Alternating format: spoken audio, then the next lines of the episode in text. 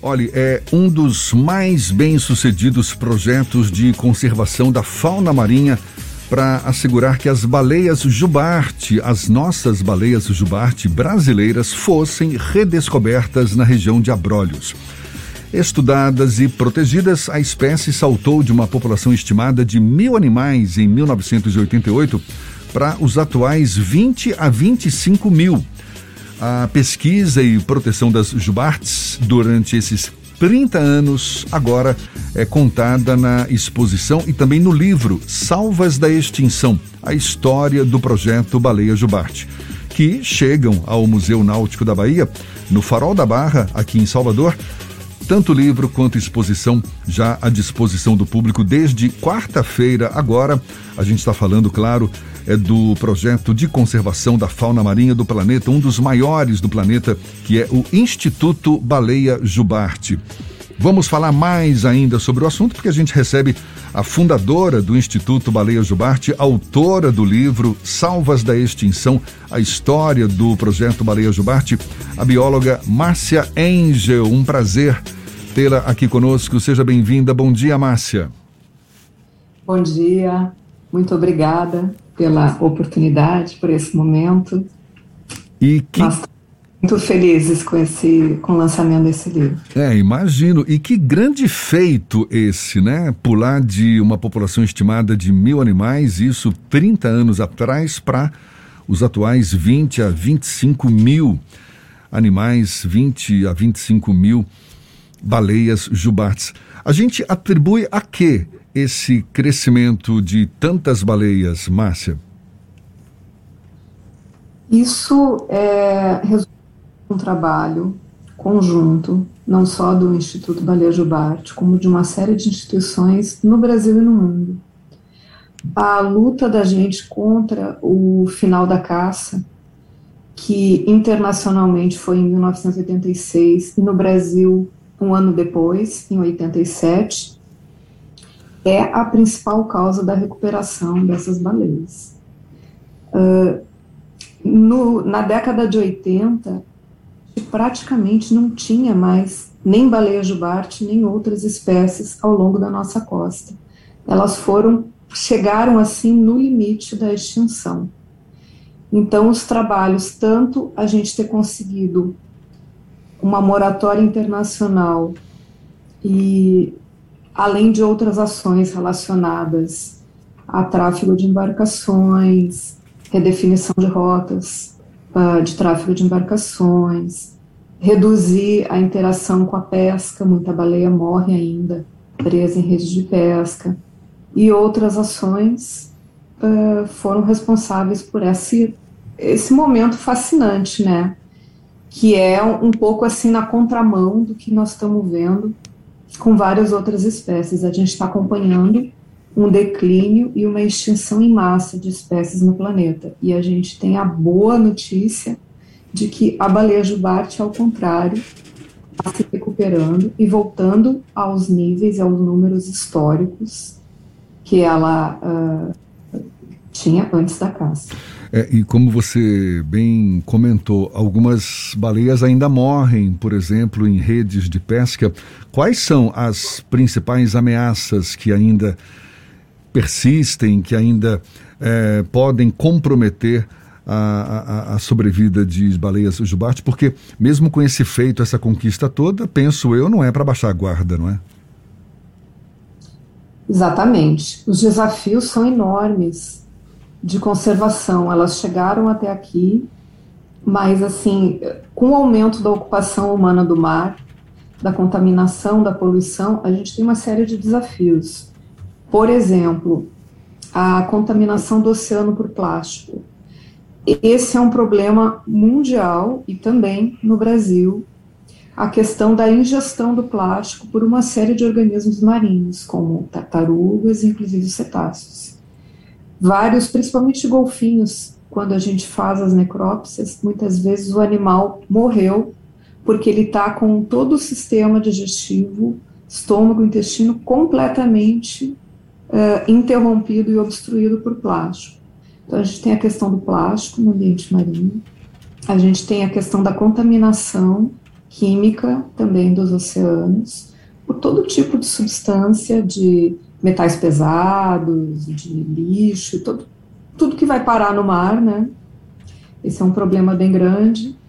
A questão do emalhamento em rede de pesca é outra questão bem importante, principalmente dos filhotes.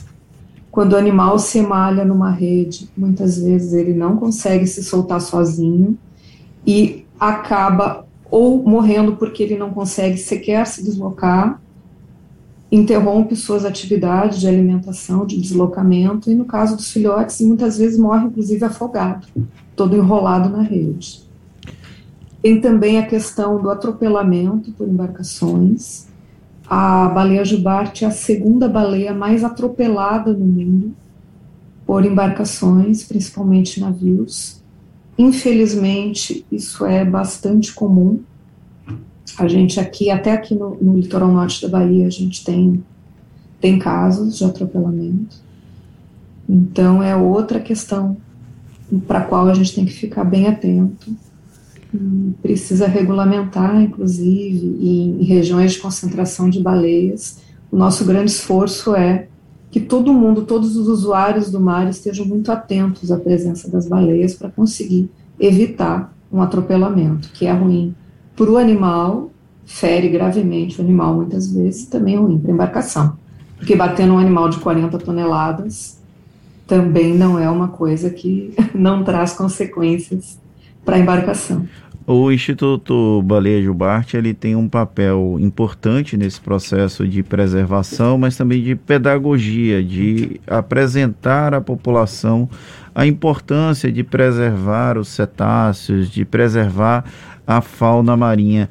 O que mudou na percepção da sociedade ao longo desses 30 anos de história do Instituto? A senhora considera que houve uma melhora da percepção da população em geral com relação a essa importância? Com certeza. Nós passamos de um Brasil em que não se falava mais em baleia, as pessoas não sabiam que no Brasil existiam baleias ainda tanto pela, pelo declínio, né, como pela porque também não se falava mais nisso. E hoje em dia a, as baleias se tornaram, hoje todo mundo sabe que no Brasil tem baleia e bastante, e que a gente precisa cuidar delas para que elas continuem se reproduzindo e ocupando, né, o, o mar brasileiro. E uh, elas se tornaram assim verdadeiros ícones de conservação. Hoje em dia as baleias são vistas, baleias e golfinhos, né? São animais extremamente carismáticos e são vistos pelas pessoas de maneira geral como animais que precisam da nossa proteção, que apesar do tamanho, precisam de ações de conservação para continuar existindo nos nossos oceanos. Uma das grandes dificuldades de iniciativas como do Instituto Baleia Jubarte não deixa de ser a questão do financiamento, porque manter uma estrutura que permita o alcance que o Instituto Baleia Jubarte possui também apresenta essa, esse desafio. Como é que funciona essa questão? O Instituto tem parcerias ao longo de toda a costa brasileira, com universidades, com uma série de, de instituições. E, além disso, nós temos um principal patrocinador, que é a Petrobras, desde 1996. A Petrobras é uma empresa que trabalha bastante né, no ambiente marinho e que, por conta disso, ela a, assumiu toda uma responsabilidade social e ambiental e é o maior patrocinador ambiental brasileiro de projetos, inclusive na área marinha. Márcia, sobre a exposição que foi inaugurada essa semana, quarta-feira, para convidados e desde ontem já aberta ao público em geral. Essa exposição que está no Museu Náutico da Bahia, no Farol da Barra, fica até, a, até o dia 21 de março, não é isso? O que, que o público vai encontrar ou encontra nessa exposição, Márcia? O pessoal encontra toda a nossa linha do tempo, desde o início, desde 1988, quando oceanógrafos na criação do Parque Marinho de Abrolhos redescobriram, né, entre aspas, a presença das baleias, do que havia restado dessa população na região de Abrolhos. Então tem toda a nossa linha do tempo, desde esse início, tudo, as atividades que a gente vem desenvolvendo de pesquisa, de conservação, as reuniões nacionais e internacionais às quais a gente participa, e, claro, muita imagem linda de baleia, captada ao longo desses 30 anos. E o livro que você escreveu, Salvas da Extinção, a história do projeto Baleia Jubarte, é um resgate de toda essa história desses últimos 30 anos. E o que, que você destacaria como, uh, digamos, a cereja do bolo do livro? Eu acho que a cereja do bolo é exatamente é, o título né, do livro, porque eu não imaginava em vida, durante todo esse trabalho, eu não imaginava que a gente conseguiria é, alcançar uma recuperação das baleias jubarte, como foi esses números, né? Pensa, uma população inicial de cerca de 30 mil, quase extinta pela caça, para cerca de 800 animais na região de Abrolhos, e hoje em dia a gente já está em número de 25 mil, quase o, o número da população inicial. Então, no livro a gente fala que em 2014 a baleia jubarte saiu da lista nacional de espécies ameaçadas de extinção. E nós, inclusive, ganhamos um prêmio do Ministério do Meio Ambiente por sermos uma das organizações protagonistas né, nesse processo. Eu destacaria isso, a recuperação assim, impressionante de uma espécie que tem uma reprodução lenta, um filhote a cada dois, três anos, e que conseguiu, sim, uh, recuperar, né? A gente fala que, às vezes, quando tu para de interferir no ambiente, tu cessa com determinado fator, a, as espécies conseguem, né, ainda se recuperar. Então, acho que é um exemplo de conservação assim do Brasil. É, fantástico. E para a gente encerrar, Márcia, eu, eu, conheço pessoas que falam: Poxa, eu nunca vi uma baleia em alto mar. Tô na praia toda, todo dia, todo fim de semana e olho para lá, lá para frente, não, não vejo baleia. Qual é a, a época mais apropriada para esse tipo de, de, de, observação. E há ações hoje ainda, não é? Eu acho que por conta da pandemia isso ficou meio suspenso, mas existem iniciativas e, e, com o apoio do Instituto Baleia Jubarte para que pessoas possam avistar baleias na época mais apropriada? Sim, hoje em dia na, na região de Salvador já é possível, inclusive, a gente ver as baleias da beira da praia.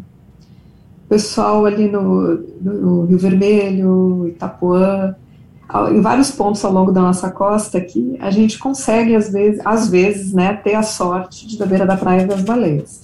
A época é de julho a outubro, que é a época que esses animais que são migratórios estão na costa brasileira para reprodução, e existe o turismo de observação de baleias. A pessoa embarca com toda a segurança, com todos os protocolos de segurança, e vai para o mar, passa algumas horas no mar vendo baleias, se aproximando desses animais maravilhosos, observando o comportamento. Então a gente tem, por exemplo, na Praia do Forte, tem esse trabalho.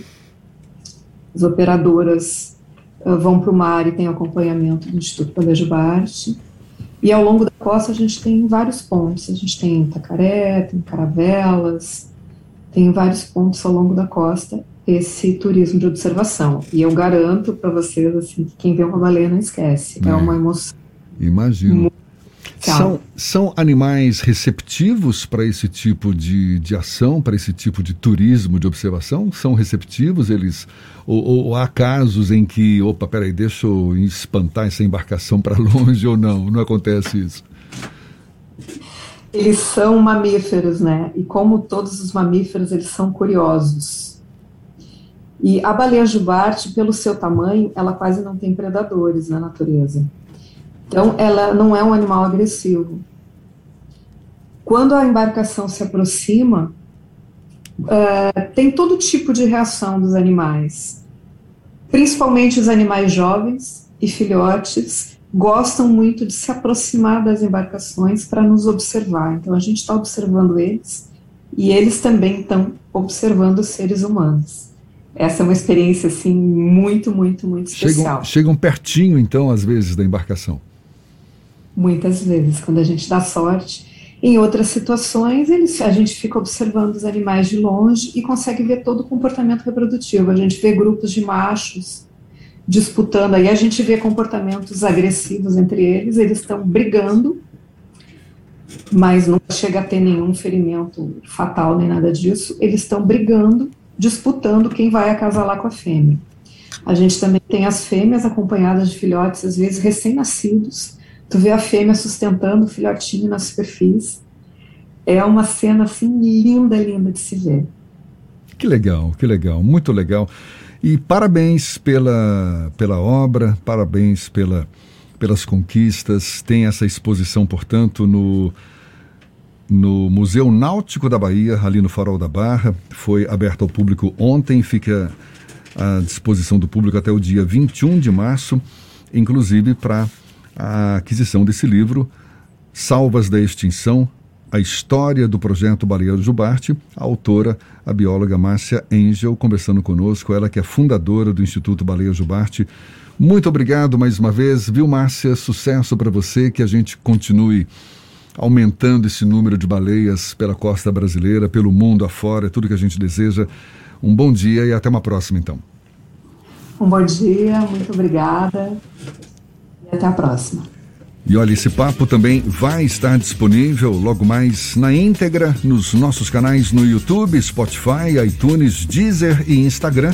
Agora são 7h48 na tarde FM.